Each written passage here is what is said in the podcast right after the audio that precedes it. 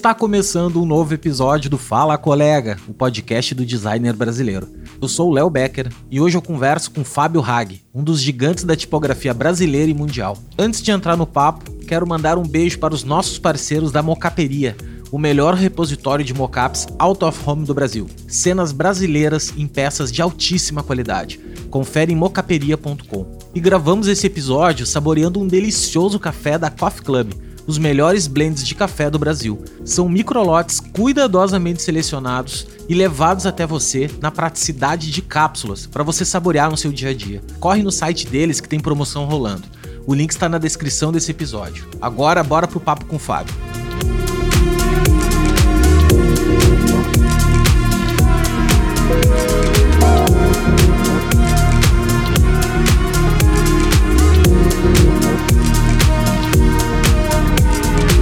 Fábio, seja bem-vindo, irmão. Muito obrigado por ter aceito pela segunda vez a gravar aqui. Deixa eu explicar. Quando a gente começou aqui a história, o Fábio e eu gravamos esse episódio há oito meses atrás e eu fiz a, sei lá o que, a peripécia de perder o episódio, de dar um problema no episódio lá. Estourou o áudio, ficou uma merda, tá? Então, Fábio, obrigado, cara, por ter aceito de novo, né, gravar aqui. É, sou teu fã, não preciso nem falar disso aí, né, cara? Tu é um cara, um dos gigantes da tipografia brasileira. E eu quero. Quero te conhecer mais, assim, irmão. Saber da tua história. Tu, tu, tem uma história incrível. Porque eu sei um pouco dela agora, porque eu gravei a primeira vez. Então tu teve aquele lance de poder trabalhar também com grandes caras, né? Com grandes pessoas aí. E, e quero que tu conte esse processo. E principalmente, assim, cara, inspirar a galera que uh, tá afim de entrar nesse mercado, né, velho? Porque é um mercado muito nichado, é um mercado, a, apesar de ser ter, ter tanta tipografia, de ser uma coisa tão abundante, é muito nichado, né? É muito difícil, eu acho, entrar nesse segmento. Então eu queria ouvir de ti a tua história, como é que tu fez para chegar, né, aonde tu tá hoje e, e agradecer mais uma vez, irmão. Então, assim, sem mais delongas, te apresento um pouquinho para quem ainda não te conhece, vai começar a te conhecer. E o microfone tá contigo, irmão. Pô, maravilha, Léo. Obrigado, cara. Bom dia, boa tarde, boa noite aí para todo mundo que está nos ouvindo. E cara, eu, essas coisas acontecem, viu, Léo? Quando você falou assim, cara, eu perdi o episódio, eu pensei, cara, isso acontece. Acredita que eu fiz há pouquinho tempo, agora antes do nosso podcast, eu fiz uma reunião para um cliente super importante e eu a fonte não tinha ainda C cedilhas, e aí eu tirei no InDesign, dá um find and replace, tirei todas as cedilhas dos textos e tirou também nos textos normais dos nossos argumentos. Então eu fiz uma puta apresentação para um cliente gigantesco sem cedilhas, cara. e o que, que a gente faz nesses casos, né? A gente logo admite o erro, cara, aconteceu isso por conta daquilo e tá tudo certo, né? E fecha parênteses e vamos é lá. É o elefante, é o elefante na sala, né? Tipo, cara, olha ó, tem um elefante na sala. Tá ali, é, pronto, acabou. Daí todo vamos... mundo para de olhar pro elefante, né? Exatamente, cara. E isso acontece. Por isso, quando tu comentou que ah, te importa de regravar de novo? Nem um pouco, cara. Vamos, tamo junto, isso acontece. E a gente vai. Enfim, tá aí, cara. Para mim é um prazer. Um, então, são perguntas bem, bem abertas, né, Léo? Eu acho que tentando linkar uma coisa com a outra, né? Eu, eu sou o Fábio Haga, eu sou type designer, eu contei há 17 anos uh, que eu tive esse primeiro vislumbre, assim, de que desenhar fonte era legal e isso poderia... Na época, não, não achei que poderia ser uma profissão, né? Vale dizer que, cara, isso faz muito tempo, era 2006, quando eu fiz um workshop com o Bruno Mag, da Dalton Mag, que é uma grande empresa de tipografia corporativa com sede em Londres. E, e é interessante você linkar essa questão da galera de carreira, porque, cara, se eu fosse pensar em carreira, eu não teria ido para tipografia. Ninguém fazia tipografia, ou pelo menos ninguém vivia de tipografia digital no Brasil. E então isso é uma pergunta muito aberta, né? Eu adoro conversar com estudantes por, sobre isso, porque é, a vida vai, vai, vai fazendo vários caminhos, né, vários trajetos, né? Depois que a gente olha, é fácil ver para trás e identificar ali uma trajetória que eu fiz isso, depois aquilo e aí aconteceu aquele outro. Mas na realidade a, gente, a vida não tem esses planos, a gente vai fazendo eles ao longo do caminho. Uh, o que que aconteceu, cara? Depois desse workshop com o Bruno Mag, eu me encantei pelo universo de fontes, cara. Eu trabalhava, eu estudava como publicidade e propaganda aqui no Rio Grande do Sul. Uh, era designer gráfico autodidata, era micreiro, faço questão de dizer, comecei lá na adolescênciazinha, cara, sabe micreiro? Micreiro mesmo, era. Fábio Raj foi micreiro. Também, cara. É. é. a, gente, a gente começou no computador, não era era pela informática, não era pelo, pelo design, né? Tipo, eu gostava de software, gostava de. Eu sempre falo isso aqui e adoro, né? Exato, cara, exato. E eu tive muita sorte, porque depois que eu fiz esse workshop com o Bruno Mag, eu consegui ir desenvolvendo a fonte que eu iniciei lá nos finais de semana, de noite, e eu mandava e-mails para ele, cara. Assim, de mês sim, mês não, eu mandava um update, e ele, super generoso, cara, sempre respondia. Às vezes demorava, mas respondia. E aí, com uma série de, de críticas, review, assim, um, uma coisa muito bacana, e é algo que eu aprendi e faço até hoje, já, até já fica aqui aberto, algum estudante que esteja começando tipografia, quiser que eu dê uma olhada, uh, às vezes a galera vem, ah, Fábio, queria fazer uma mentoria com você, quando você cobra? Cara, vamos conversar, vamos fazer um café, paga um café e a gente conversa sem precisar transformar isso num produto, né, ou num serviço. E, então eu aprendi isso com o Bruno Mag e faço questão de passar adiante, tá? E a, a Daltomag na época ela tinha umas seis, sete pessoas, uma das designers iria sair, a Verônica Burin, que depois fundou a Type Together, que é uma founder muito bacana. E o Bruno pensou assim, poxa, tem esse cara, esse maluco no Brasil, será que ele não ia topar vir trabalhar com nós? E aí ele fez essa proposta, Fábio, o que, que você acha de vir trabalhar aqui com nós em Londres, ficar um tempo aqui, depois voltar para o Brasil e fundar a Daltomaga aí na, na, América do Sul, porque era 2007 ali, uh, ele dizia que o Brasil é, pô, é o país do futuro, vai ter, tipo assim, estão crescendo, eu vejo que, que, que tem, tem grande potencial, e ele, enfim, gostava do meu trabalho. Até fazendo um parênteses, um, aspecto interessante, ele dizia que a gente aqui tinha uma facilidade de quebrar regras que eles lá não tinham. Fecha parênteses, a gente até pode entrar em detalhes sobre isso durante o papo. Sim. Ficou meio assim, tipo, tá, meu, como assim? O que, que tu quis dizer com isso? Isso né? é bom, é, isso é bom, cara. A gente, basicamente, eles não têm o peso da tradição, né? Nas costas dele. E type design é muito de convenção, familiaridade. Então ele gostava que no meu trabalho, eu lembro que eu tinha mandado para ele uma fonte que na linha de base era uma fonte serifada e na altura de X ela era sem serifas. Era uma coisa assim não, não fazia muito sentido. Uhum. Nem passaria pela cabeça de um designer uh, sério fazer isso. Mas, enfim, eu eu tinha essa flexibilidade maior. E eu já reparei que isso é uma coisa do brasileiro também, do povo mais latino-americano, de, de ter esse gingado e, e de brincar, e isso contou muito a favor.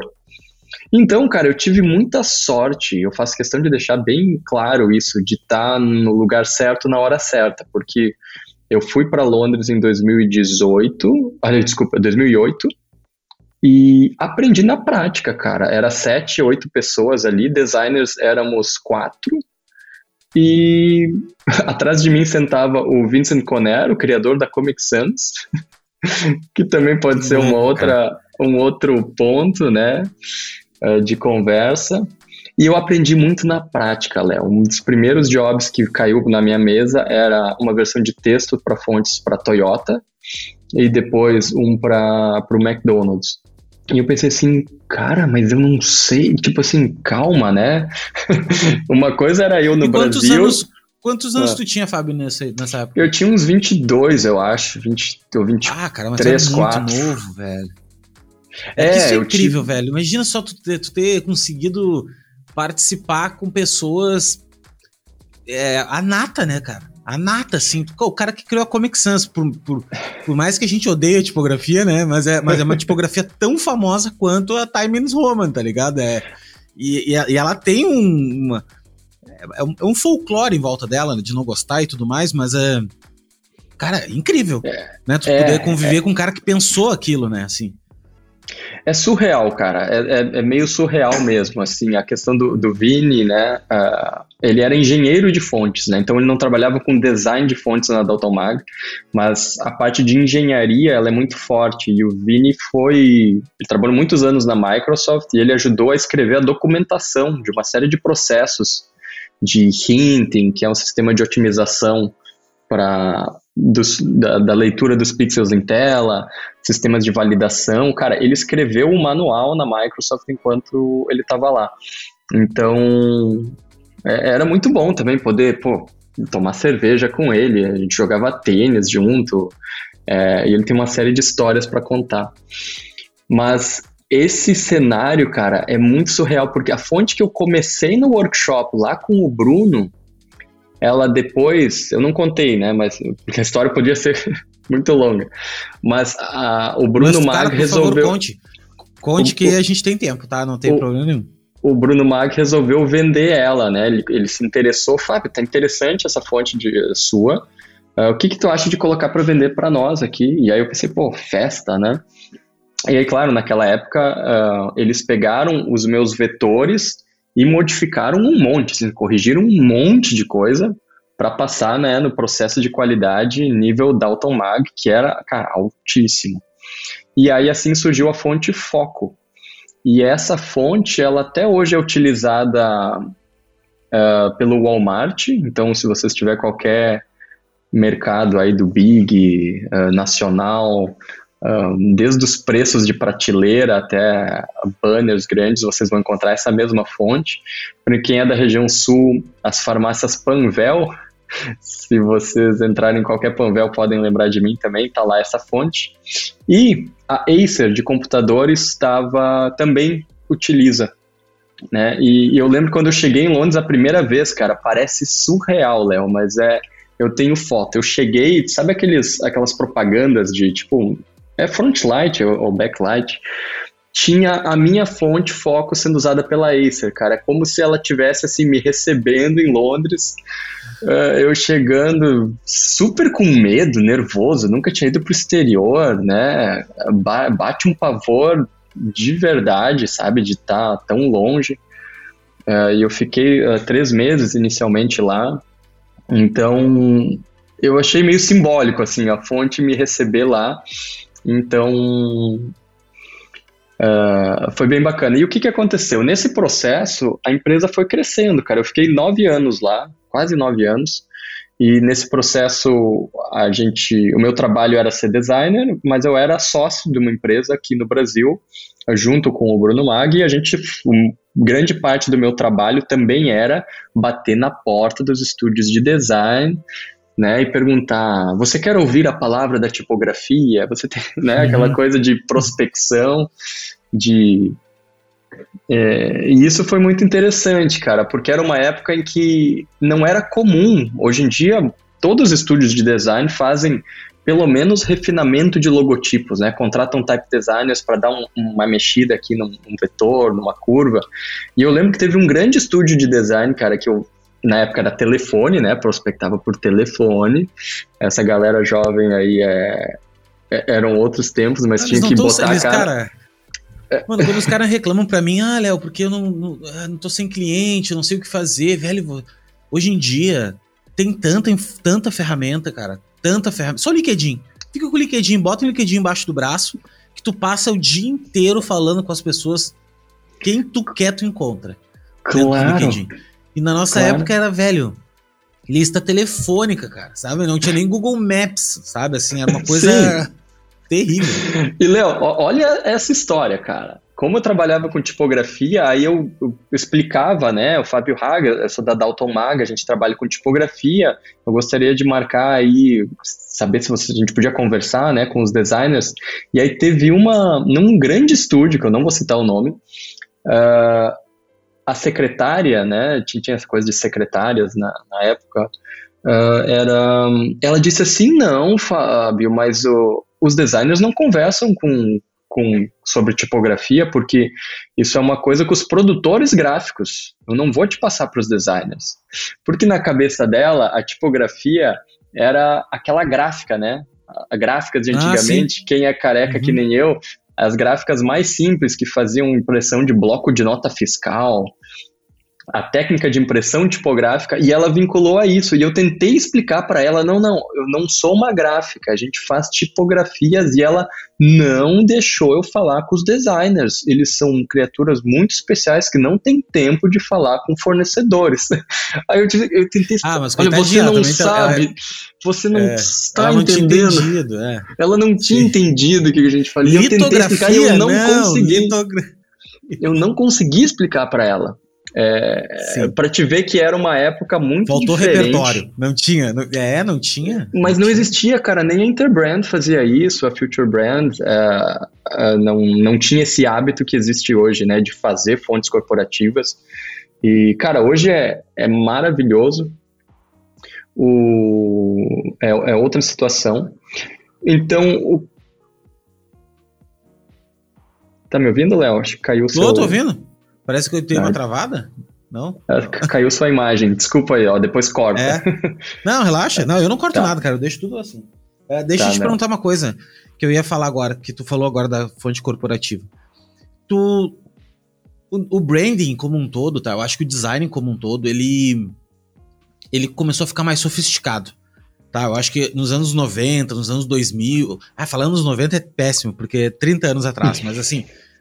É, né, parece que foi ontem, né? Mas não. Uh, assim, anos 2000, 2010, cara, todo mundo usava Arial, todo mundo usava Helvética, todo mundo usava Trebuchet, sei lá o que, entendeu? Assim, e começou, velho, começou a ocorrer que o design, a, a identidade visual começou a ficar mais sofisticada e como todo mundo ter, começou a ter acesso a, a, a tudo, começou a se criar uma necessidade muito grande de criar novos elementos, né, de novas expressões visuais.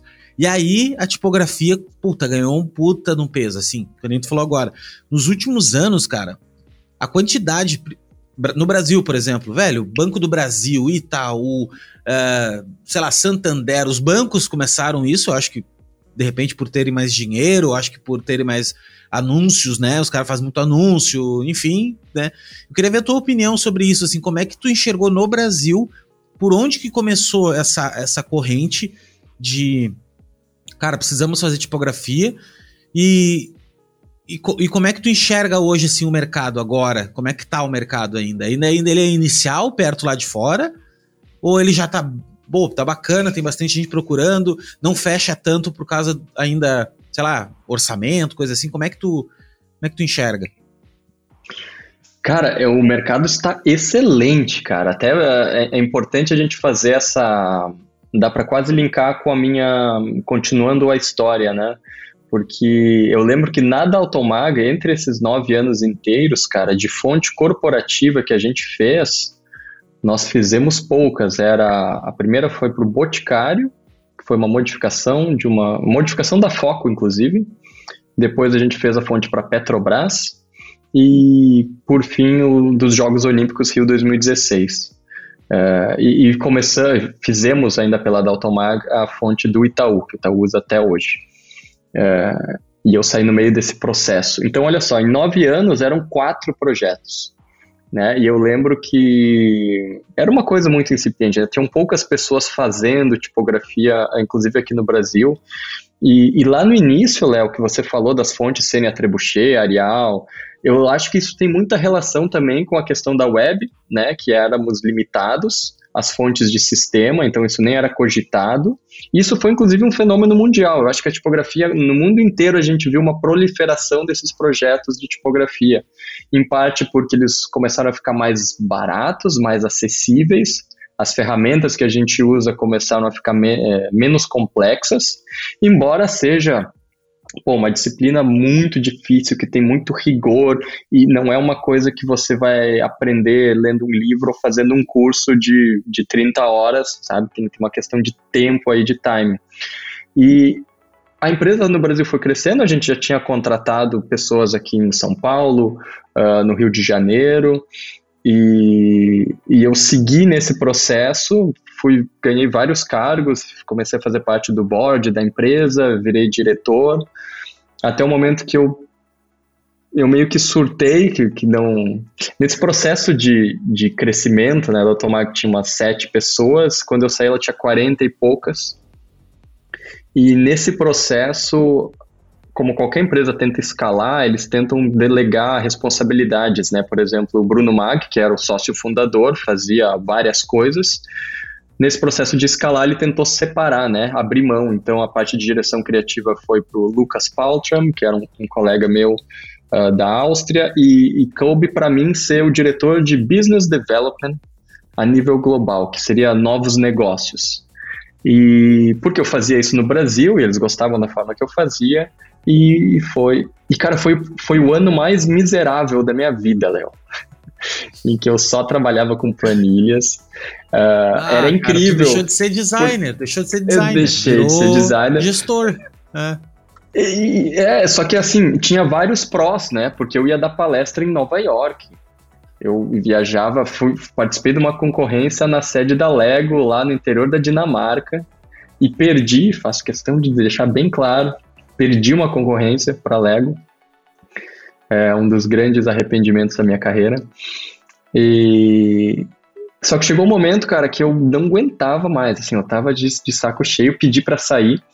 E nessa primeira vez que eu pedi para sair, a Dalton disse: Não, Fábio, peraí, calma, não, você tá maluco, fica aqui com nós, vamos. Uh, eles não queriam me perder, né? E aí eles inventaram um cargo, que é do Deputy Creative Director, que é o, o braço direito do diretor de criação.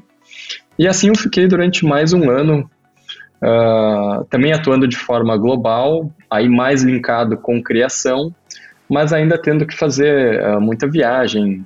Uh, eu estava com um filho pequeno, isso também é um ponto interessante, né? Eu acho que pegou muito, assim, eu viajava bastante, de três em três meses eu ia para Londres, ficava umas duas semanas, e com um filho pequeno, é, parece estranho, cara eu tá cansado de ir para Londres com tudo pago. Isso soa muito babaca, eu tenho total consciência disso, cara.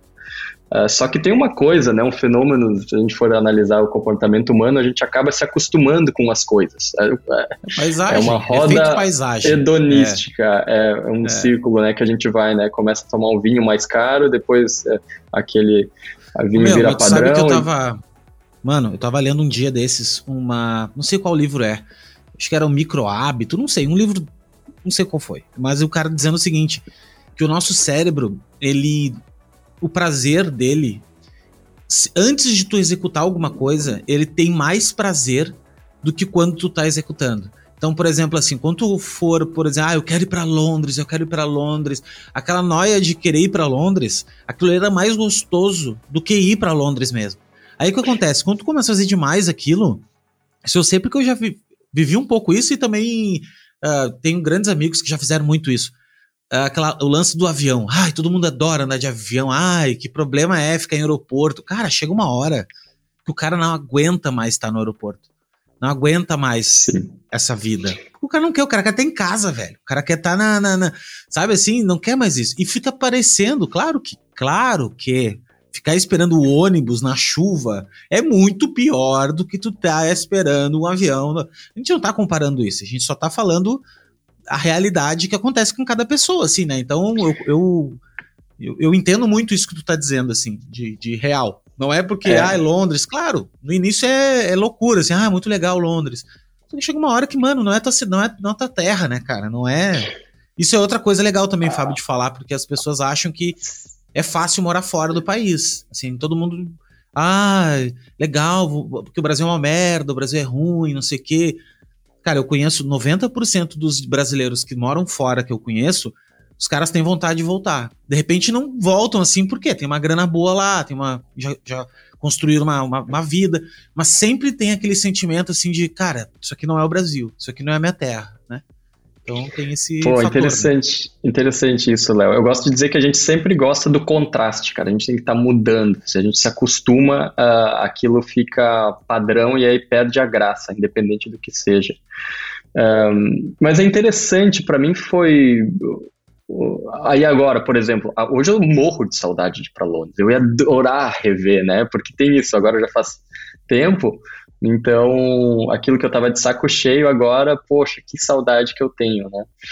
Um, mas a questão de morar fora, para mim é interessante porque eu acabei não, não indo de mala e cuia, como se diz aqui no sul, né? Eu não fui, não fiquei, eu fiquei lá três meses no início, e aí depois eu ia e voltava é, de três em três meses, é, depois que eu virei é, diretor. Um, mas claro, se eu, eu, lembro que uma vez eu contei, se eu fosse ficar em tempo corrido, ia ter dado mais de um ano morando lá, mas eu ia e voltava. Então, esse contraste era, era bem interessante. Eu tenho meu irmão, cara, que é um, que é um grande uh, desenvolvedor de games que estava estava em Los Angeles, agora está na Austrália, e ele não volta, viu, Léo? Os amigos que eu tenho, uh, eles estão muito felizes. Claro que existe uma questão de de saudade do Brasil, né, dos amigos do Brasil, que é muito real, né? E uma coisa que, que ele disse. Que se o cara volta, se o cara volta, acho que, cara, um mês depois o cara já quer ir embora de novo, né? Tipo, tá, já vai ter a saudade. Foi embora. É, os caras têm, porque, cara, infelizmente, é, assim, as oportunidades, eu acho que elas são maiores, embora eu preciso ser bem real, cara. O trabalho dos nossos estúdios de design aqui compete do mesmo nível, assim, ó, é, é melhor do que muitos outros que têm uh, marcas famosas. É, Léo, eu já vou, já que tá só nós dois aqui, né? Só nós dois. Eu já só vi manual dois. de identidade da Pentagram de Nova York com erro de digitação e troca de número de páginas assim trocadas entregue para um cliente, e é a Pentagram de Nova York, tá? Então, é, isso é a gente... quando eu tô lendo um texto, eu tô lendo um texto e encontro, cara, uma, um erro de português. Cara, pode ter escrito, é horrível dizer isso, porque eu escrevo bastante coisa e tal, e acontece, eu sei que acontece, só que parece que parece que tiram assim na. Tu enxerga por trás da engrenagem, né? Porque tu vê que. Puta, meu, tem alguém errou ali, sabe? Tem um humano ali por trás, sabe? É horrível. Eu não eu sinto uma sensação péssima. Tá lendo um livro. Esses dias eu peguei um livro bem bacana, cara, e tinha um erro, velho. Eu achei um erro ali. E, porra, é, passou, é, é, velho. É, é, mais comum do que a né? gente imagina, né? É muito mais comum. É, o comum. é exatamente. Eu, eu, quis citar esse caso da Pentagon de Nova York, porque às vezes a gente idolatra, né, essas coisas e coloca. E, e, tudo bem, pô, é um, é um, dos escritórios que eu, que eu mais admiro no mundo. Mas uh, isso acontece, e cara, o nosso nível de qualidade ele é igual ou às vezes melhor, tá? E uma coisa que o brasileiro tem, que isso eu posso garantir para vocês pela experiência prática, assim, na época da Automag tinha quatro equipes de criação a equipe do Brasil era a mais ágil, a que mais, assim, ó, resolvia. Uh, eles brincavam que queriam nos clonar, assim, porque era muito eficiente. E, e a gente também tem um lance da criatividade que é muito grande, eu acho que tem a ver com a nossa capacidade de ficar se, se virando com um pouco.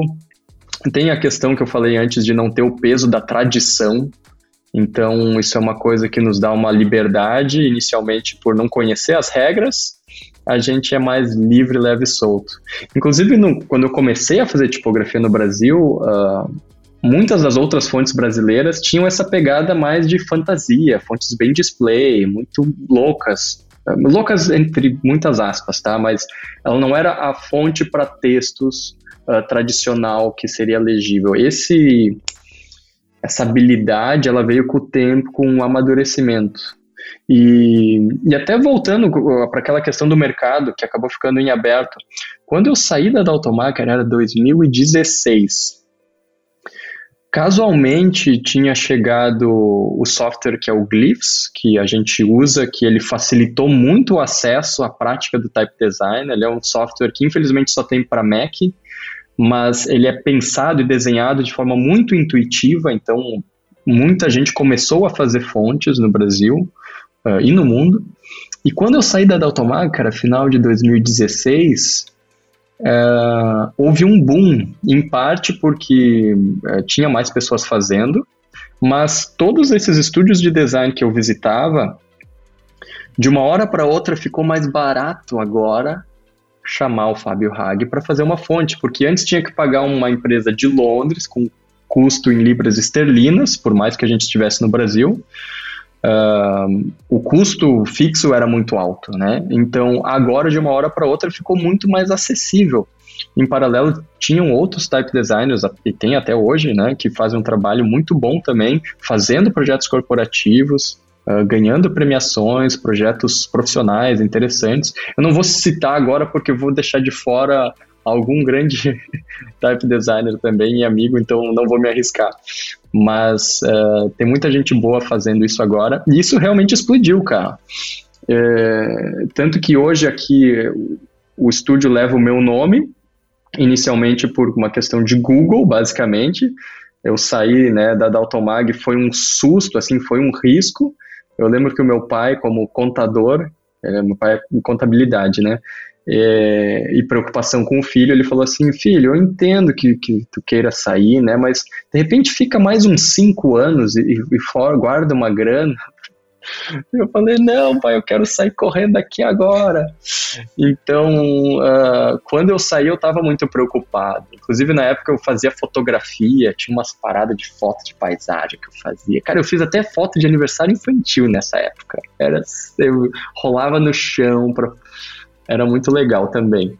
Mas aí, o que, que aconteceu? Uh, eu, uh, ficou mais barato. Eu achei que, que eu não teria projetos mas logo teve vários. Então, eu logo trouxe para perto de mim uh, as melhores pessoas que eu, que, que, eu pude trazer, né, que tem, que é o, é o Henrique Bayer, aqui de Porto Alegre, a Ana Leidner também, uh, e está com nós o Edilson Coan, uh, de Curitiba, que também tem a DoType, começou a fazer fonte na minha época, assim, é, talvez ele é um, um ou dois anos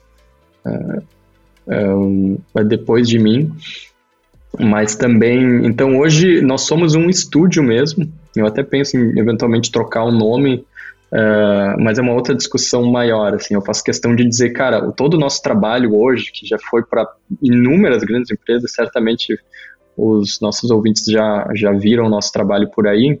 Ele não é só Fábio Hag, ele é Fábio Hag, Henrique Bayer, Ana Leitner e Edilson Corra. Ô meu, e esse dilema do nome, né?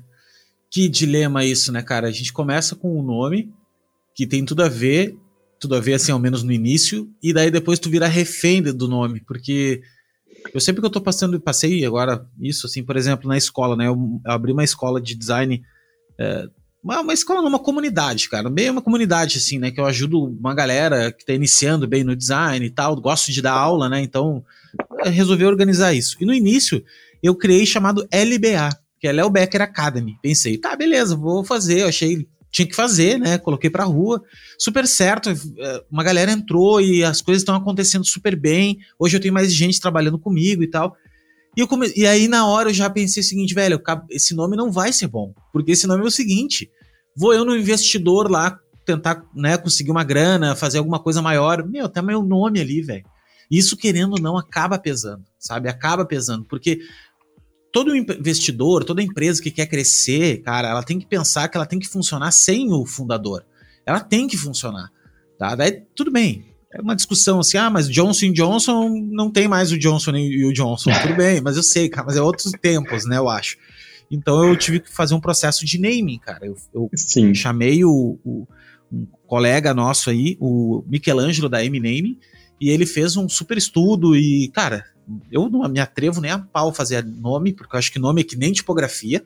Eu acho que tipografia para mim é mais mágico ainda, mais mágico. Realmente tipografia é algo mágico e mágico de verdade, porque se tu pensar que tu tem que fazer a, as coisas que são uma bola maior do que as que são retas, é mágica, velho. Vai dizer, para parecer igual. Porque tu olha assim, quando esse lance do overshot, para quem não sabe, uhum. eu vou só para pontuar. Se você que tá começando agora no design pegar a letra O, por exemplo, e colocar do lado da letra A, dá só um exemplo, assim, dá um super zoom aí, passa uma linha, você vai ver que a letra O, ela, ela escapa de leve a, a, para, para cima. Eu, quando comecei, quando ia fazer logo, por exemplo, eu arrumava isso. Eu diminuía, eu pensava, ah, os caras erraram aqui, eu diminuía. Aí ficava uma coisa meio, meio assim, vesga, sabe? E, cara, eu descobri o seguinte, que tipografia é algo que mexe com a, com a percepção, né? Que é aquele lance do ajuste ótico que a gente chama, né? Que é o. Que é o... Então, velho, para mim, para mim fazer tipografia é algo mágico, assim. E, cara, e me diz uma coisa. Pode falar, Fábio. Não, acho isso interessante, Léo, porque isso tem a ver com o apurar o olhar. Eu sempre digo que a gente desenha fontes não com a mão, o lápis ou, ou o mouse, mas com os olhos, cara. E é um processo de amadurecimento do olhar. Porque essa questão do overshoot, até uh, se vocês comparar com outras letras retas, né? Eventualmente o A vai estar, tá, como ele tem o topo redondo, talvez ele esteja na mesma altura do O. Mas a diferença entre os traços retos, né? Pega um I uh, com um O, ou mesmo na letra N, pega só uma letra N e observa a altura daquela parte redonda com a altura da haste, que geralmente tem uma, que é quadrada, né? Essa habilidade de enxergar, como você bem disse, é percepção humana, é, visual, é, é uma questão visual das formas. E eu lembro que tinha um, acho que foi a Fernanda Martins que comentou num, num, num podcast um, dos pintores de letra no norte do país, né? Eles chamavam abridores de letra, que pintam aquelas letras em barcos. Uh, uma coisa bem um, uh, vernacular, né? E ela conta a história de um pintor desses que ele começou a perceber que as letras O uh, ficavam muito pequenas nos barcos quando via de longe. E aí ele começou a fazer os Os maiores, por um conhecimento completamente empírico de, olha só, e aí ele foi aumentando sem saber o que é overshoot ou porque porque isso está na natureza do olhar. E isso é uma das coisas mais difíceis de a gente é, evoluir, né? Eu, eu, gosto de dizer que uma coisa de ilustradores, né? A gente acha que sabe como é uma forma até que nos peçam para desenhar ela, né? Daí a gente vê que a gente não presta atenção nas coisas, a gente acha que sabe. Então, até um conselho para quem estiver começando a estudar isso, poxa, pegam as fontes tradicionais, clássicas que vocês têm aí no computador e tentem desenhar elas, imprimam e começam a observar as relações que existem né, entre traços grossos, finos, essas compensações ópticas. É, é algo muito interessante, cara, e, e é prática, é prática. É, e esse teste, esse lance do treinar o olhar, sabe que tem, por exemplo, a gente fala muito de grid também, né? Ah, a galera gosta de usar grid e tal. É, Fibonacci, por exemplo. Fibonacci é uma coisa que volta, volta e meia eu vou fazer alguma coisa eu penso assim, ah, vou, vou tentar botar na escala aqui. Daí eu desenhei, cara, e quando eu boto a escala para ver, cara, ela tá muito em cima, assim, já tá muito em cima. E é por quê? Porque tu apurou o teu olhar a um ponto de que aquele alinhamento que tu fez meio olhando já tá muito em cima. Então, por isso que no início, até assim, quando eu comecei a querer ensinar um pouco do que eu sei, uh, é muito difícil ensinar. Porque tu fica naquela, cara, como é que eu vou explicar pra pessoa isso? É que nem fazer, por exemplo, tem uma, uma disciplina que eu acho muito difícil ensinar, que é alinha, não é alinhamento, é ah, cara, vou me fugir a palavra agora. Que é layout, para fazer layout, que é tipo assim, tu vai distribuição, né, de, de layout, assim, esqueci a palavra técnica. Mas é muito difícil, cara. É difícil porque tem uma relação de equilíbrio, tem uma relação de. Uh, sabe, o que que tá certo, o que que tá errado, e não tem muito certo e errado, né? Tem uma coisa que. E, e esse lance do, das tipografias é outra coisa mágica que eu acho também, é o seguinte, cara. Tem, tem letras ali que eu não entendo por que, que é maior e menor. E tu vai ver, tem uma haste que ela é um pouquinho menor. Ela tem que ser um pouquinho menor, porque se tu deixar do mesmo tamanho, ela fica esquisita. Daí tu não sabe por que, que tá esquisito. Não é uma matemática, né? Não é uma coisa. E daí isso depende. Aí se tu fizer um itálico, já muda. Mas deixa eu te perguntar uma coisa que é o seguinte, ó, que sempre me. Sempre me. Que, eu sempre fico muito questionado com isso. Se, por exemplo, tu fez uma tipografia lá com estilo. Sei lá, vou dar um exemplo assim, helvética, tá? Pegamos a uhum. helvética. Uhum. Cara, como é que seria a helvética no, no alfabeto chinês? Sabe assim? Quando tem. Porque assim, a gente tá falando do alfabeto latino, né? Então a gente conhece letra A, letra B, letra C e tal.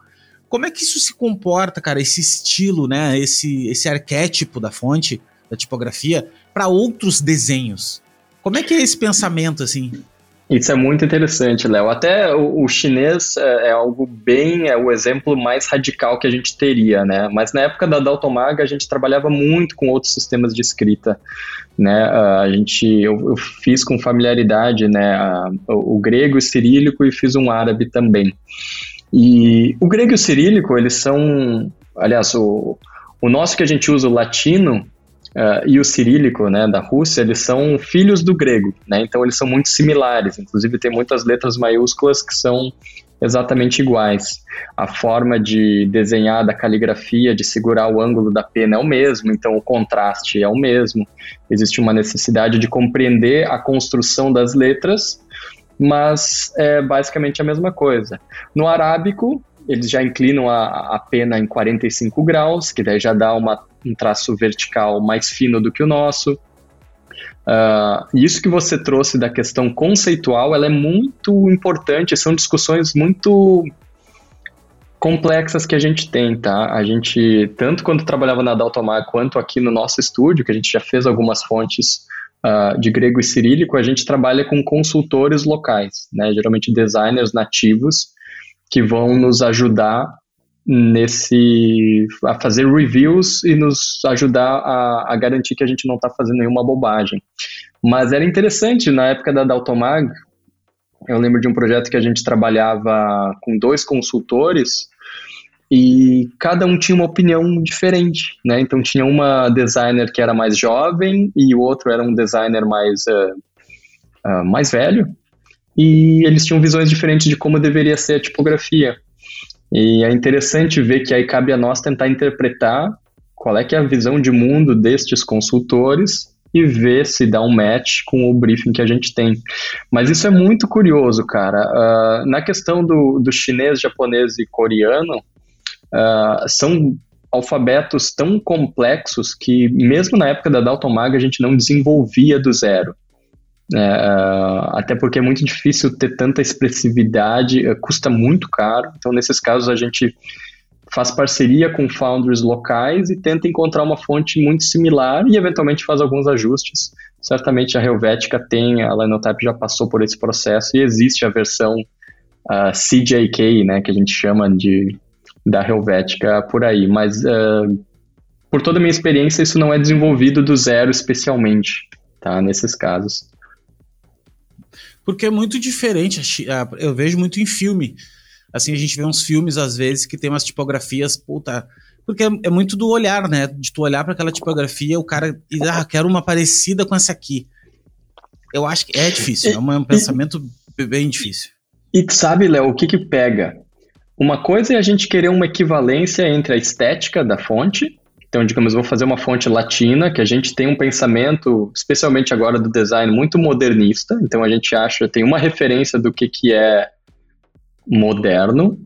Uh, já no mundo árabe, isso é bem o oposto. Eles têm uma série de, quanto mais floreios, quanto mais composições, que é quase que uma visão oposta à que a gente tem de minimalismo, né, de less is more, lá é o oposto. Então, se a gente vai querer fazer com, a nossa fonte arábica, digamos, tem uma empresa que nos contratou, ela quer ter a mesma expressão visual em diferentes mercados, porque esse é o objetivo no final das empresas, né? É se comunicar de forma próxima com os públicos consumidores. Se a gente tentar fazer uma equivalência de forma estética, tá vendo esse feature aqui que eu coloquei? Eu curvei esse detalhe no L, então eu vou curvar numa letra equivalente arábica uh, isso não necessariamente vai ter a mesma representação conceitual. E aí nós, como designers, temos essa escolha, e são conversas que a gente tem com clientes, que é, se a gente quiser a mesma representação conceitual em termos de sentimento, de feeling, ela provavelmente vai ter uma estética diferente da latina. E é muito interessante, cara, é muito complexo. E eu acho que é muito importante também a gente falar sobre isso. Claro que são alfabetos difíceis de serem feitos, são mais complexos, mas existe um mundo aí de oportunidades, inclusive para falando um pouquinho de carreira, né? De a gente tem focado uh, alguns esforços para tentar uma internacionalização, porque a gente está muito saturado com o nosso mercado latino e existem oportunidades uh, maravilhosas também uh, num mercado mais nichado ainda, seria de fontes uh, de outros alfabetos, né? Ô, Fábio, me diz uma coisa que eu, agora tu falou isso aí, eu também comecei a me, me questionar um dia desses. É, a gente é muito viciado, né, cara, no mercado americano. A gente é muito. A gente acha que só existe aqui o Ocidente, né? Nós temos a cultura ocidental, nós temos tudo isso, ah, os filmes americanos. Só que, mano, existe uma cultura tão rica quanto o, no Oriente. E daí tu acabou de dizer uma coisa que é real, assim, que é tipo, velho, se de repente eu quero passar uma, uma, um aspecto, porque nosso trabalho como designer é construir narrativas, né? É construir, seja ela através de tipografia, cor, forma, interessa. Ah, por exemplo, a Nike, daqui a pouco lá no. Vou dar o exemplo da Nike, que é mais fácil. Uhum. Daqui a, pouco, a Nike tem o arquétipo do herói, tem essa coisa do, né, do, do, do fazer, do, de ser performance e tudo mais daqui a pouco isso representa de uma maneira diferente lá na, na Índia, por exemplo. Para um cara na Índia, o lance de ser um herói, de ser. É outra, velho. É outra, é outro. É outra estética, não é essa estética americana que nós temos aqui. E como é que a gente, né? Os russos, por exemplo, mesma coisa, tem uma puta de uma cultura lá, cara. Na China tem uma outra cultura. Então eu acho, cara, que a gente tem que abrir a cabeça mesmo, sabe? A gente fica muito preso aqui no Brasil, na, na América Latina, na, nos Estados Unidos, ah, e tal. Até um pouquinho da Europa ali, eu acho, assim, né? Até, eu também acho ali, se tu pegar até Londres, por exemplo, é, eu acho que ainda bebe um pouco desse lado, mas tem um lado do outro lado lá, né? Que tu tem que descobrir. E aí, assim, cara, eu acho que isso é uma oportunidade incrível mesmo, que nem tu tá falando de internacionalizar o trabalho, né? De, de chegar em outros mercados. Porque tem muito mercado. Tem muita coisa. Sim. Só essa dificuldade cultural, né? De, de, de, transpor essa barreira de entender um pouco do mercado local, assim, né? O que que... Por exemplo, eu tava... Eu não sabia, mas existe uma... Não é uma federação, mas existe um tipo um órgão, um congresso, uma coisa, que é, classifica os emojis. Que tem... É, tipo assim, é um, não é, me esqueci o nome da palavra, tá? Mas é tipo um, um, órgão regulador, alguém assim que, cara, olha só, existem esses símbolos aqui e esses símbolos eles representam a maioria das expressões humanas e tudo mais e tal. Eu vi isso, eu acho que na quando o, a Microsoft lançou o Windows 11, que o pessoal da não sei qual foi o estúdio de design que ficou responsável por fazer os emojis e os emojis novos e tal. E daí eu tava lendo isso e e eu não sabia que existia. E para te ver, né, que o emoji, por exemplo, assim como o GIF, ele representa palavras, né? Tipo, como se fosse um alfabeto, velho. E, e, ele, ele, ele é um signo que representa um monte de coisa. Então, eu tava só para dar o um exemplo assim que às vezes, por exemplo, tu coloca uma figurinha de uma pessoazinha ri, chorando assim, de rir, rindo assim, chorando. Sabe que teve uma pesquisa que mostrou que 80, 70% das pessoas acham que aquilo ali é ruim, que a pessoa tá chorando, assim, ai, tá triste. E não, meu, o emoji é uma pessoa rindo, de, chorando de tanto rir. Então, como é louco isso, cara. Essa coisa da, né, da, da, da, da informação mesmo. E a tipografia tem esse poder. Esses dias eu vi também, eu sou um cara que vejo muita coisa, mas esses dias eu vi uma, uma, uma, uma um cara, um professor explicando uma coisa que pegou o New York Times mostrou o New York Times assim, pô, aqui olha aqui o New York Times. Aí ele trocou todas as tipografias do New York Times por lá uma, uma Comic Sans, sei lá o que, uma muito, assim, uma papyrus da vida. Cara, e porra, ficou muito engraçado aquilo, assim, porque, pô, uma notícia super séria ficou muito engraçada. Então, o poder da percepção, né, cara? O poder cultural que a gente tem, que a gente atrela, não só a tipografia, mas a tudo, né? Claro, isso é, isso é sensacional. Eu até acho bem interessante. Provavelmente essa a federação que você está falando é, não é o Unicode, o Unicode é o que a gente usa, que eles definem as regras de todos os glifos numa fonte, né? Então, o A, o A com esse acento, o outro acento, isso padroniza de forma que a gente possa utilizar e abrir documentos em diferentes versões e, e do outro lado do mundo e garantir que o mesmo glifo está saindo, né?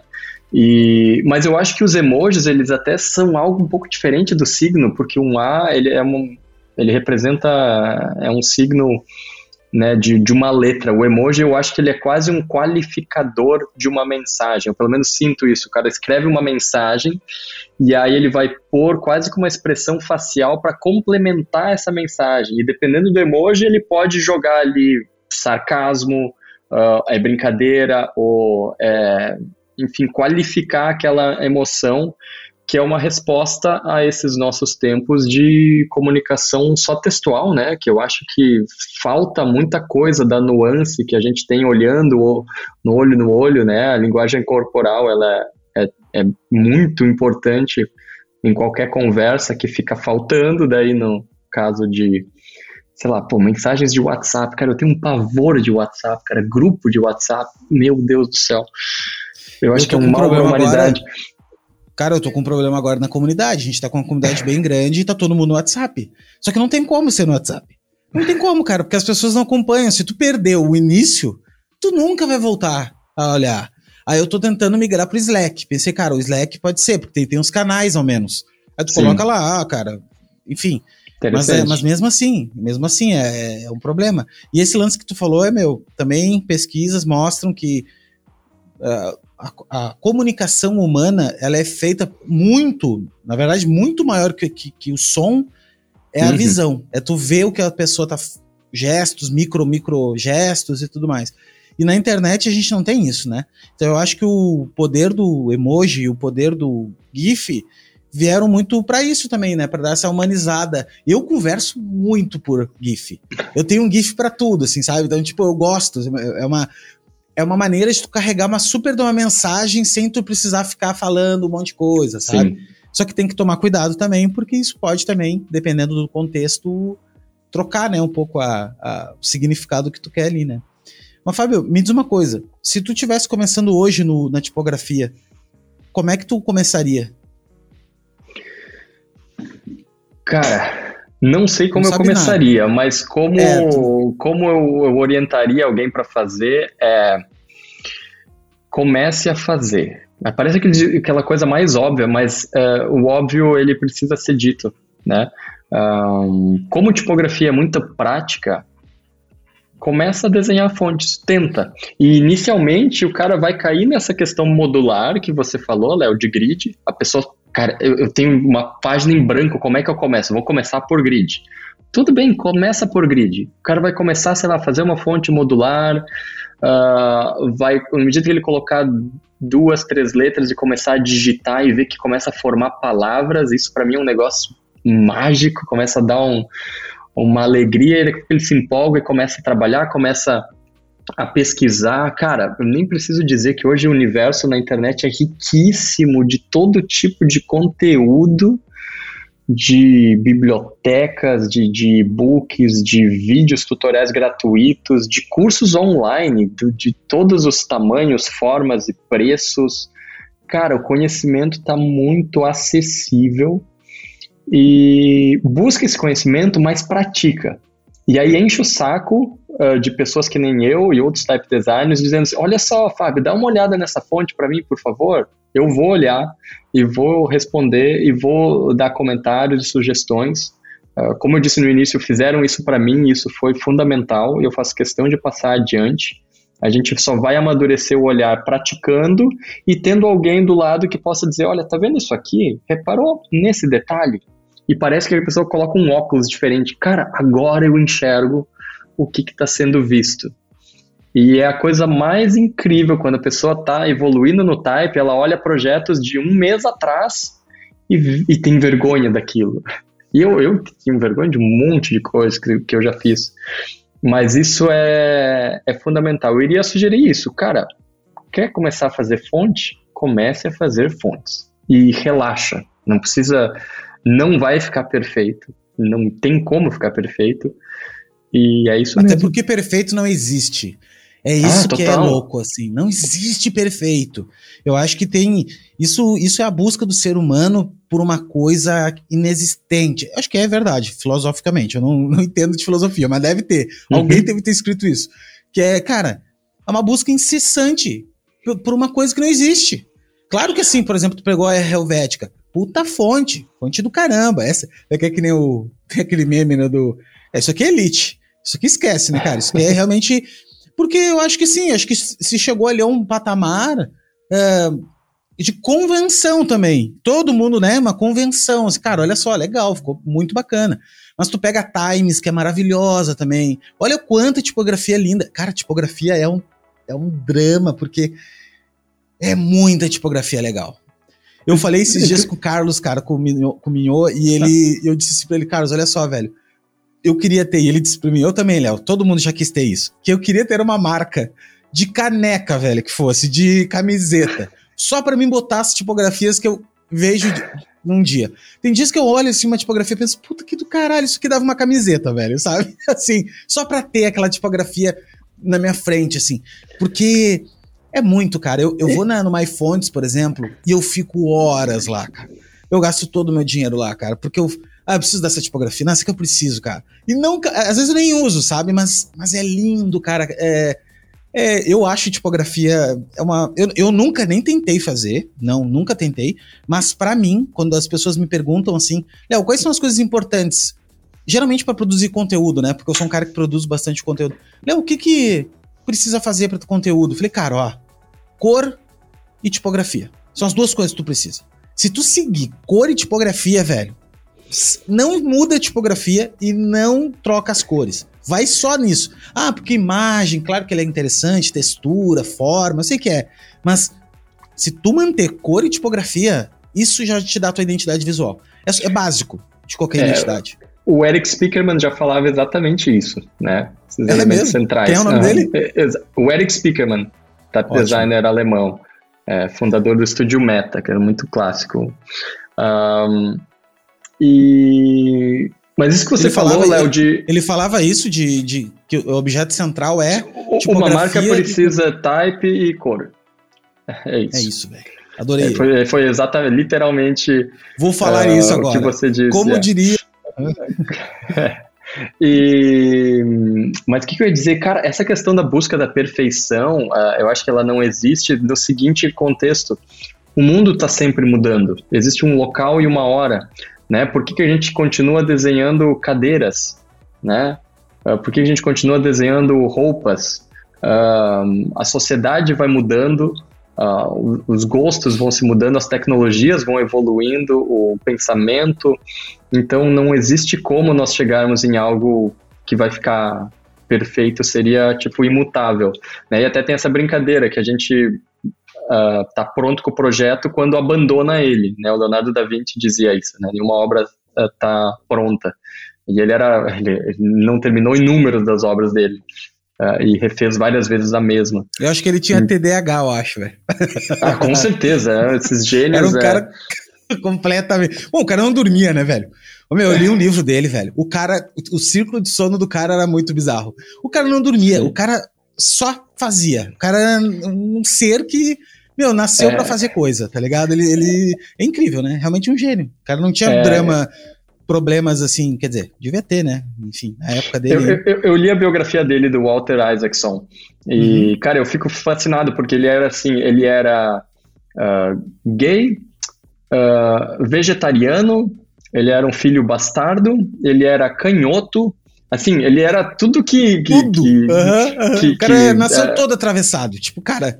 É, tudo que era diferente o cara era, assim, né? Naquela época, né, imagina alguém que ter, poderia sentir toda a rejeição, né, que infelizmente hoje em dia a gente ainda tem que ficar fica chocado, né, com, com essas coisas, mas o imagina, cara, naquela naquela época, naquele contexto, ele claro tinha uma série de, de problemas. Eu acho que isso são são certamente poucos gênios que vêm a cada alguns séculos né, que ele tinha uma habilidade de cruzar conhecimentos, né, de engenharia. Ele tinha na realidade uma grande curiosidade sobre tudo. Ele se fascinava pelas coisas, seja o voo, e aí ele começa a analisar o voo dos pássaros e busca pássaros e começa a cortar eles para ver onde é que estão os músculos deles. E aí o TDAH acho que faz muito sentido, porque ele trocava sempre de, de ênfase, né? Tanto que ele nunca uh, terminou os cadernos deles, até diziam que se eles tivessem sido publicados na época que ele estava vivo, né, foi praticamente coincidia com a proliferação da imprensa ali em 1495, comecinho de 1500, uh, o homem teria chegado na Lua um século antes, cara. Se ele tivesse publicado alguma coisa em vida.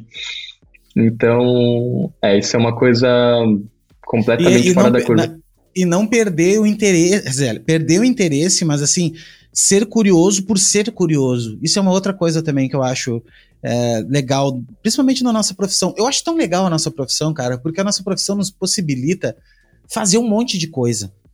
Né, trabalhar com um monte de coisa. Mesmo que tu trabalhe só com tipografia, por exemplo, cara, tu tá trabalhando com um projeto hoje de um banco. Amanhã tu vai estar trabalhando com um projeto de uma startup de lançamento de foguete. Uh, no outro dia tu vai. Isso é maravilhoso, cara. Tu vai estudar um pouco sobre engenharia de foguete, tu vai estudar um pouco sobre. Isso para mim é fascinante. Assim, isso para mim me, me fascina na nossa profissão. Né? Então, tem muito é a ver com esse lance que eu acho que ele sentia, assim, sabe? Eu acho que ele deveria sentir esse.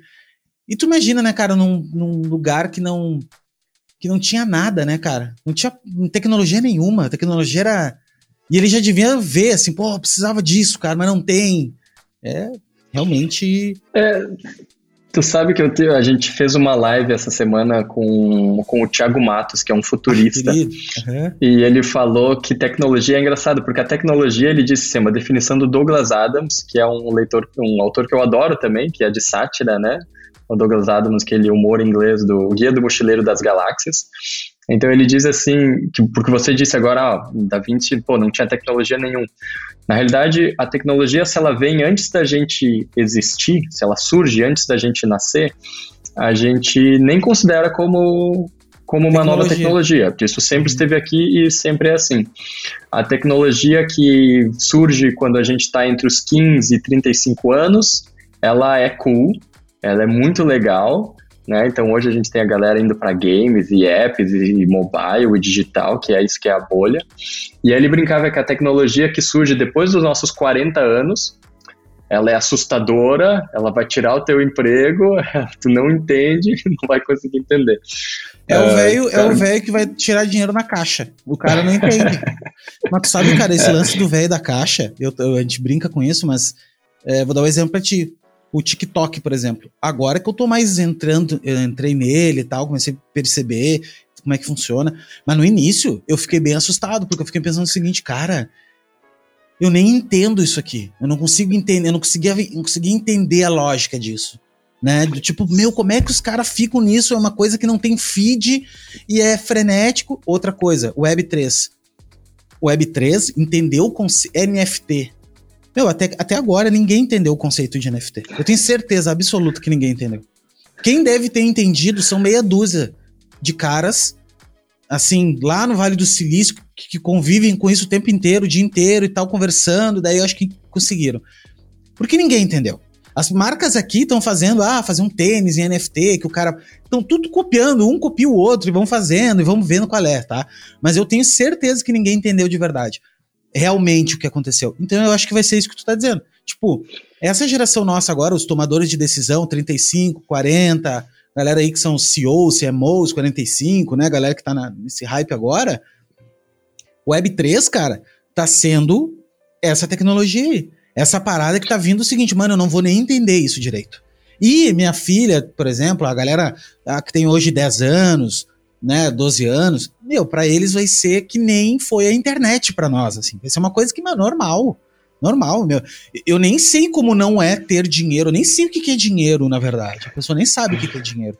Porque nunca viu dinheiro na mão. Né?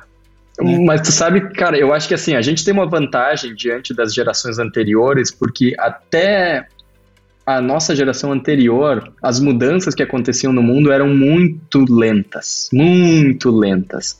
A gente, eu tenho a sensação que já viveu tantas transformações, pelo menos o próprio fato da gente estar tá consciente de que não quer virar o tio da caixa, faz que, que provavelmente a é gente é bom, vai né? se esforçar é. muito em não ser. É. Né, é. esse ato reflexivo. Eu lembro que quando surgiu o Snapchat, cara, eu não sabia mexer no Snapchat. Aquilo era bizarro. Eu, eu passou é, é. e eu não mexi, velho. Tá ligado? Eu não, não vi. Não, acho que eu nem baixei no meu celular. Devo ter baixado uma vez, mas eu não, não usei, assim.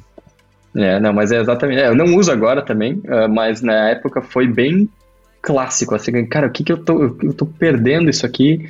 E, e tudo bem, a gente tem que ficar antenado para estar tá sempre evoluindo né, e aprendendo. acho que tu tem isso, eu te admiro também, Léo, nesse ponto que você traz livros, eu sei que você escuta muita coisa.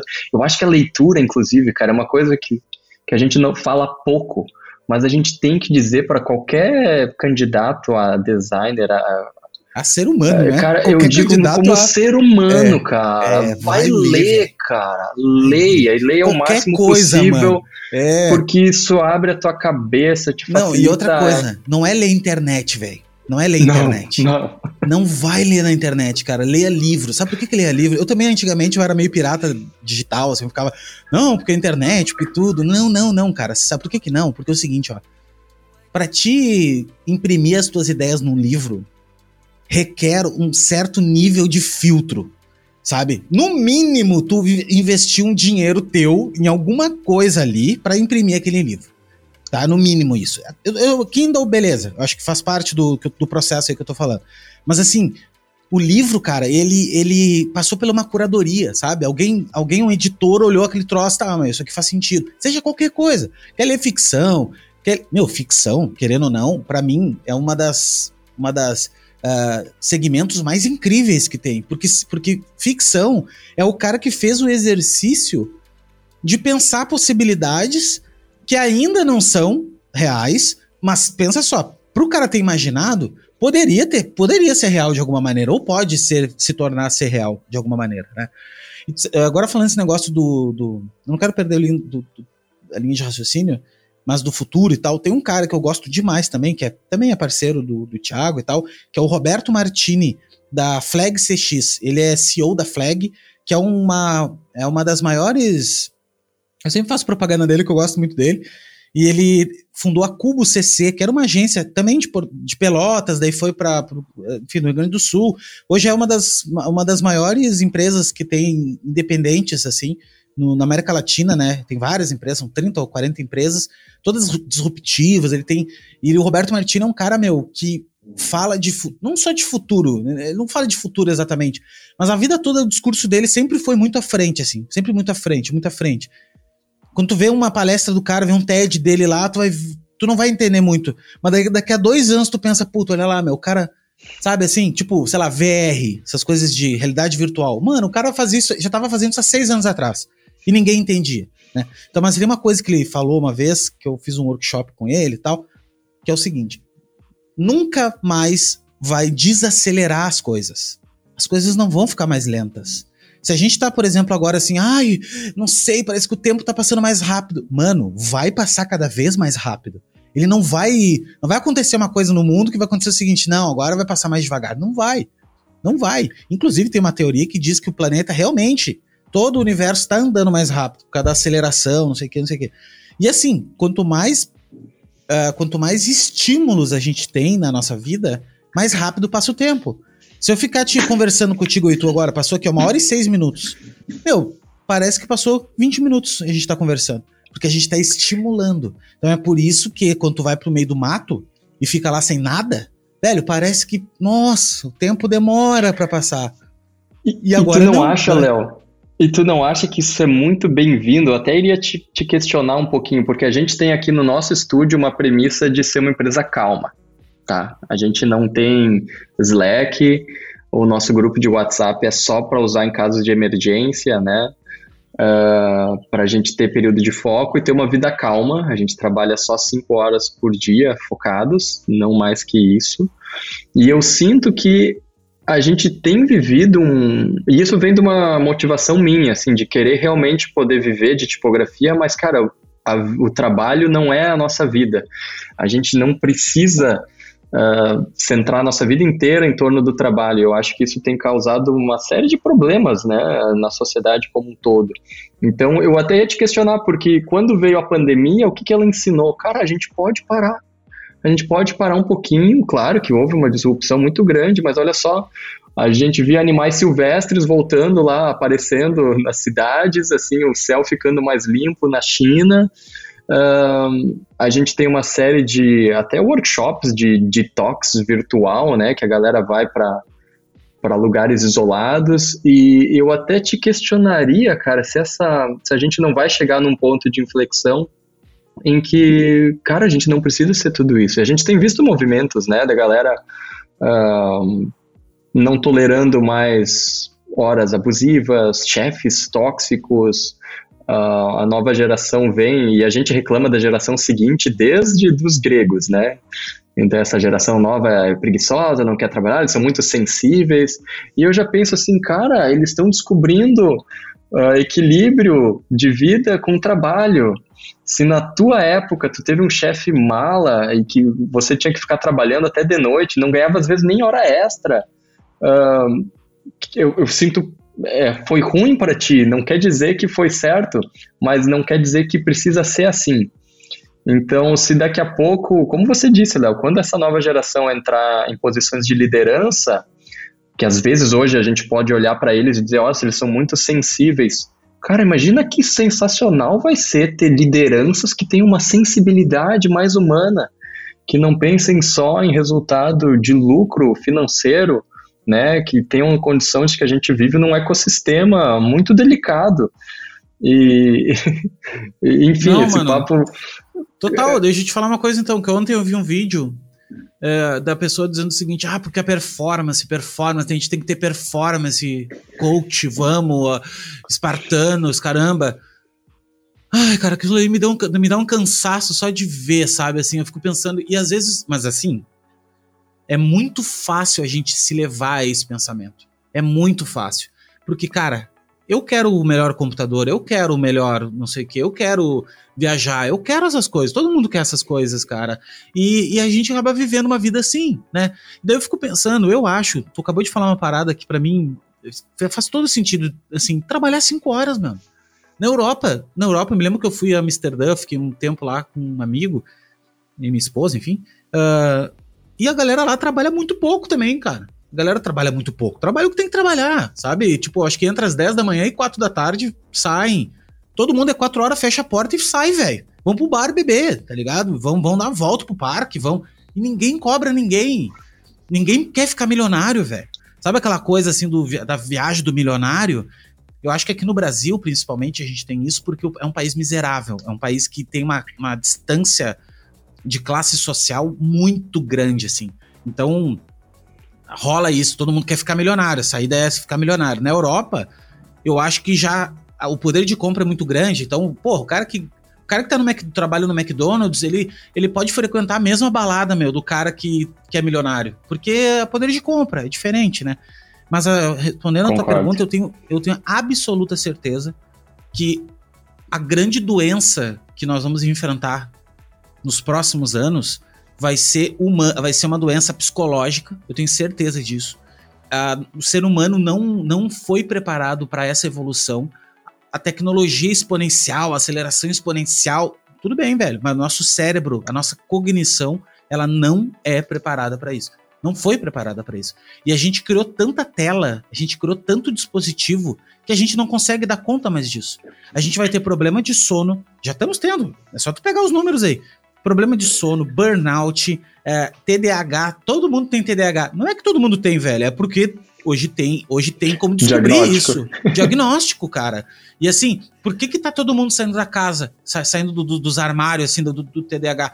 Porque, cara, é exposição o tempo inteiro, um monte de tela, um monte de coisa, e a gente precisa estar tá conectado e tal. Então eu acho assim, querendo ou não, a gente vai ter que Primeiro que eu acho que o planeta não, não deu. Eu acho que já deu, tá? Eu acho que realmente nós extraímos do planeta de uma forma tão absurda, cara. Assim, a gente é tão tosco, tão tosco.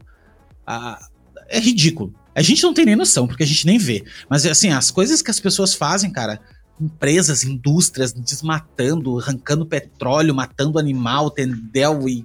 A gente nem tem noção que a gente não vê isso no nosso dia a dia, né? A gente tá aqui sentadinho, só vê as notícias. Mas eu acho que o planeta não vai aguentar. E não é que o planeta tá mal. O planeta tá cagando pra gente, velho. O planeta simplesmente. ele, ele, vai ficar bem. Tá? Ele vai ficar bem, velho. Ele rola, rola meia dúzia de furacão, meia dúzia de e deu, acabou, cara. Acabou a raça humana. Então eu só acho que, que a gente sim, eu acho que vai rolar isso. E a gente tem que descobrir. Só que daí que mora o problema. Eu acho que vai ter que ser uma disrupção que nem aconteceu uma a pandemia, por exemplo que foi mais forte que todo mundo, né? Não era uma coisa assim, porque se eu começar a trabalhar cinco horas, pô, daqui a pouco eu não vou conseguir, porque o outro tá trabalhando 12 ainda. E aí fica aquele clima, né? Aí vocês, por exemplo, ficam sempre na, na, na situação do tipo assim, pô, a gente que tá trabalhando pouco. E não, vocês estão trabalhando certo. Né? Então eu acho que vai ter que rolar uma comoção muito maior nossa, como classe, de repente, no início. Ah, meu, olha só, designers. Eu acho que até é legal essa classe porque é uma das classes que mais trabalha mesmo, assim, é uma trabalha no sentido assim de horas extras e, e virar madrugada, e é legal, uma glamour, glamourização assim desse trabalho árduo. Eu acho ridículo isso também. E eu também já fui dessa classe de achar que lindo, ah, é porque eu viro noite, ah, oh, fim de semana. Meu, é ridículo isso. Mas eu sei que tem pessoas que estão nisso, só que eu acho que a gente tem que levantar essa bandeira. Eu adorei essa tua bandeira, velho. Eu, eu tenho uma bandeira assim, eu trabalho de tarde, velho. De manhã eu durmo. Eu gosto de dormir, velho. Eu gosto de dormir, adoro dormir, sabe? Vou dormir, daí eu vou dormir duas da manhã, duas e meia. Porque eu gosto também de dormir tarde. Eu gosto de olhar um filme até mais tarde. E ponto, cara. E eu, eu fiz a minha assim, entendeu? Daí tem reunião de manhã, por exemplo, hoje. Tinha uma reunião contigo. Daí eu falei, cara, preciso acordar. Acordei nove e meia, assim, né? Que era hora, reunião às dez. Pensei, tá, beleza, mas tô, tô de boa, assim, tô de boa. Mas não é o meu natural, assim, né? O meu natural é esse. Não, de repente, não atingir meu milhão ainda, ah, não vou. Mas aí tem outra coisa também, Fábio, que eu queria te dizer. Vamos parar com essa mania de querer ficar milionário. Parar com essa mania, cara, do, do milhão, ah, porque eu tenho que ganhar seis em sete, porque eu tenho que fazer. Isso é uma corrida dos ratos maluca, cara, que a gente vai ficar doente fazendo isso, mano.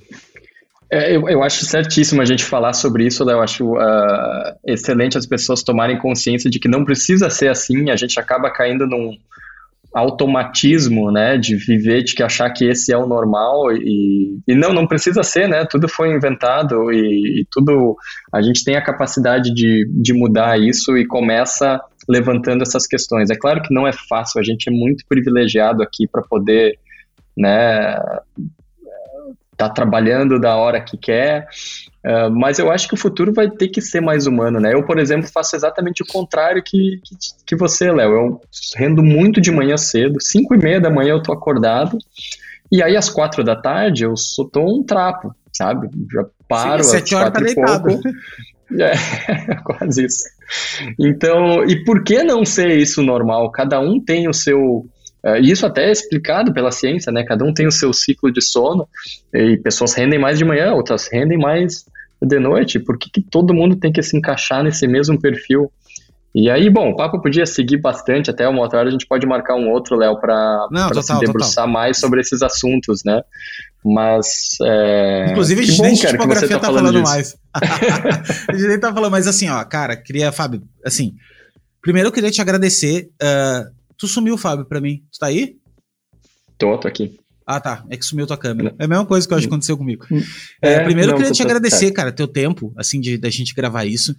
E, e, e, o podcast, cara, ele é isso mesmo, assim, não é para falar de design, sabe? É pra gente falar um pouco dessas visões, meu, essa visão que a gente tem por trás das coisas, né?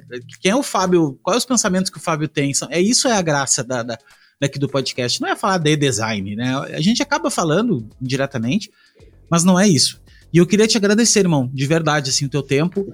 E dessa vez vai ficar gravado bonitinho aqui, não vai precisar regravar. espero, né? E, e, queria te agradecer, mano, de verdade, assim. Queria que tu deixasse aí uma mensagem para para nossa galera. Não, maravilha, uh, maravilha, Léo. Obrigado, cara. Eu fico feliz da gente ter evoluído esse papo, até porque para falar de projeto, de case, cara, vocês podem entrar no nosso site, né, no Instagram, vocês vão encontrar todas essas questões. Poder debater isso que a gente fez agora é muito valioso, muito rico. Então, eu que agradeço a oportunidade. Se eu puder deixar um recado apenas, que é essa questão do um jabá mesmo, Léo, que assim, pelo amor nossas... de Deus, faça, faça muito. as nossas fontes, né, do estúdio Fábio Ragtype, elas não estão disponíveis em nenhum outro lugar a não ser o nosso site. Então, vocês não vão achar ela no Adobe Fonts, não vão achar elas na, no My Fonts, no Font Shop, na Bitstream, nenhum outro lugar a não ser na nossa lojinha, independente do nosso site. E eu fiz isso para ter autonomia na forma de licenciar as fontes, cara. Não vou entrar nesse assunto agora, mas assim, se vocês visitar o nosso site, a gente tem um modelo de licença bem diferente, todas as fontes custam a mesma coisa, é, tem um valor bem acessível para a licença individual, que é para aquele cara que corre sozinho. E importante, vocês podem baixar todas as fontes do nosso site sem pagar a fonte completa para vocês testarem ela. Digamos, se começaram a fazer um projeto gráfico, quero ver se essa fonte se encaixa no projeto e não quero pagar por ela, tá tudo certo. Vocês vão baixar a fonte, ela tem todos os acentos, todos os pesos. A única coisa que muda é o nome, que termina com teste, no um sufixo, mas vocês podem testar ela com calma. E grande parte do meu trabalho é tentar facilitar a vida de vocês, designers gráficos. Então, até, Léo, não sei se tu sabe, mas junto com o zip que vem as fontes, tem um PDF feito especialmente de cada fonte que traz os atributos das fontes uh, e defesas, assim, argumentos para vocês defender a escolha tipográfica de vocês. É, imagina que tu gostou dessa fonte, em algum momento do teu processo tu vai ter que argumentar com o teu cliente, cara, a gente escolheu essa fonte por causa disso, disso e daquilo. E nesse zip tem inclusive o package do InDesign, se vocês quiserem reciclar esses argumentos, só jogar na apresentação de vocês o que vocês achar interessante, a gente tem tudo lá facilitando esse dia a dia. E como mensagem final, eu gostaria de saber se a gente pode fazer alguma coisa diferente, né? O que que está faltando, uh, não só nós, mas em termos de tipografia, né? O que que as fontes poderiam fazer para ajudar ainda mais o designer gráfico no processo de escolher fonte, justificar e, enfim, eu tô de ouvidos bem abertos. Sintam-se à vontade aí para contar. Fábio, obrigado, irmão. E me diz uma coisa, uh, Sabe que eu vi um cara falando. eu esqueci o nome ridículo. Como é que é o nome do cara que fez a Gotham? Fez a. Que tá no, no o, documentário? O, o, Jonathan Heffler, né? Ah, então, ele falou uma coisa, que é o seguinte: que o, o tipógrafo, ele, ele é o cara que nem assim, ele dá. Ele, nem tu falou agora, né? Tu facilitar a vida dos designers. Ele é o cara que dá as tintas pro pintor. Né? Porque tu pega que tu cria possibilidades, na verdade tu cria potenciais. Quando tu cria uma tipografia para alguém, a gente pode usar ela de 500 formas, com muitas né, nuances e tudo mais. Então é muito poderoso isso, assim, né? Essa coisa de poder é, facilitar a vida também. Isso eu achei incrível, cara. Que a gente quer, às vezes, fazer uma, uma defesa interessante e não consegue encontrar as palavras. E quem criou aquilo tem muito mais propriedade. Às vezes tu sabe o que tu quer dizer, mas tu não, não captou a mensagem porque tu de repente não conviveu, que nem vocês que convivem meses com a tipografia, né? Então é incrível. Eu vou deixar aqui marcado o site também e tudo mais para para baixarem aí. Eu vou baixar também aqui para ver, testar e tudo mais. Aí ah, tem uma tipografia nova, né? No momento que a gente tá gravando esse esse podcast tem uma tipografia bem legal. Como é que é o nome dela mesmo? Exatamente, é a Versus. E a gente até brinca um pouco com esse papo que a gente teve, né? Que eu digo que do metaverso a gente fica com os versos, tira o meta, que é tudo que é fake, e fica com os versos de verdade. Um, mas até voltando um pouquinho, Léo, você faz referência a um, um, episódio do Abstract com o Jonathan Isso. Heffler, que é de tipografia, que é maravilhoso. Uh, e até para acreditar certinho, a Gotham foi feita por ele junto com Tobias Frere Jones que eles até brigaram e, e, e saíram, entraram em caminhos separados. Então, para deixar bem claro, é o, é o, Jonathan Heffler com o Tobias Fair Jones, é, responsáveis pela Gotham. Mas indico muito esse documentário, viu? Esse, essa série da Abstract. E aquele episódio, Foi essa cara, aí. Eu, eu olhei umas três vezes, cara, porque é tão eu gostoso. eu boto, eu boto, é, eu boto pra rolar. Sabe que do Overshot, esse do, do Overshoot, é, foi ali que eu descobri. Quando ele ensina assim, você sabia que não sei o quê, e botou assim um, uma, um, tipo um plástico, né? Uma, um acrílico. É. Nossa, velho, ali pra mim eu fiquei, puta que pariu, velho, eu não sabia disso. E é, é muito legal. legal. É legal porque assim, imagina a forma que a Netflix teve né, essa preocupação de como ilustrar isso para um público leigo. Cara, são coisas tão técnicas e eles fizeram isso com maestria. Então, para quem está iniciando, ah, isso é uma delícia, cara, para compreender essas questões. É, eu concordo plenamente. E todo, todo ele, né? Todo, todo o documentário. Sim. Eu queria muito que tivesse uma versão 3. É muito bem produzido aquilo, né, cara? O diretor é maravilhoso, é. assim, tudo é maravilhoso.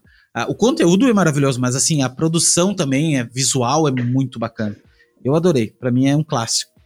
Fábio, obrigado, tá, irmão? Tamo Maravilha, Léo. uh, o que puder, puder te ajudar também a espalhar a palavra aí, tamo junto.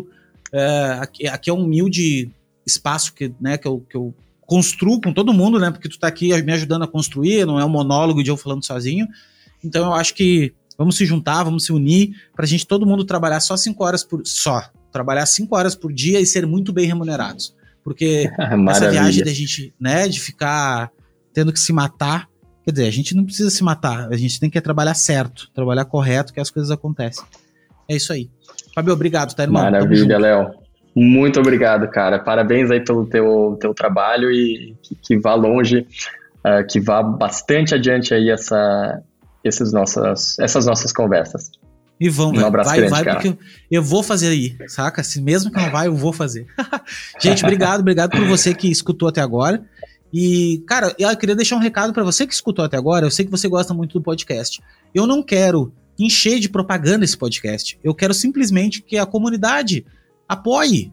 Por favor, apoie esse podcast, tá? Pode ser um real por mês, dois reais por mês, o que você puder ajudar. Me ajuda na hospedagem, me ajuda na edição, ajuda a manter aí de pé a parada. Porque a gente não é inocente, todo mundo sabe que custa dinheiro as coisas, né? Tudo na vida custa dinheiro. Então, manter esse podcast também custa. Você pode clicar aí no link do, da Bill, aqui em algum canto aí, ou vai lá no apoia.se barra fala colega. Daí pode apoiar aí com qualquer real mesmo, que já vai ajudar demais. E obrigado de coração, você que escutou, e tamo junto. A gente se vê na próxima. Valeu! Tchau, galera. Obrigado aí por tudo.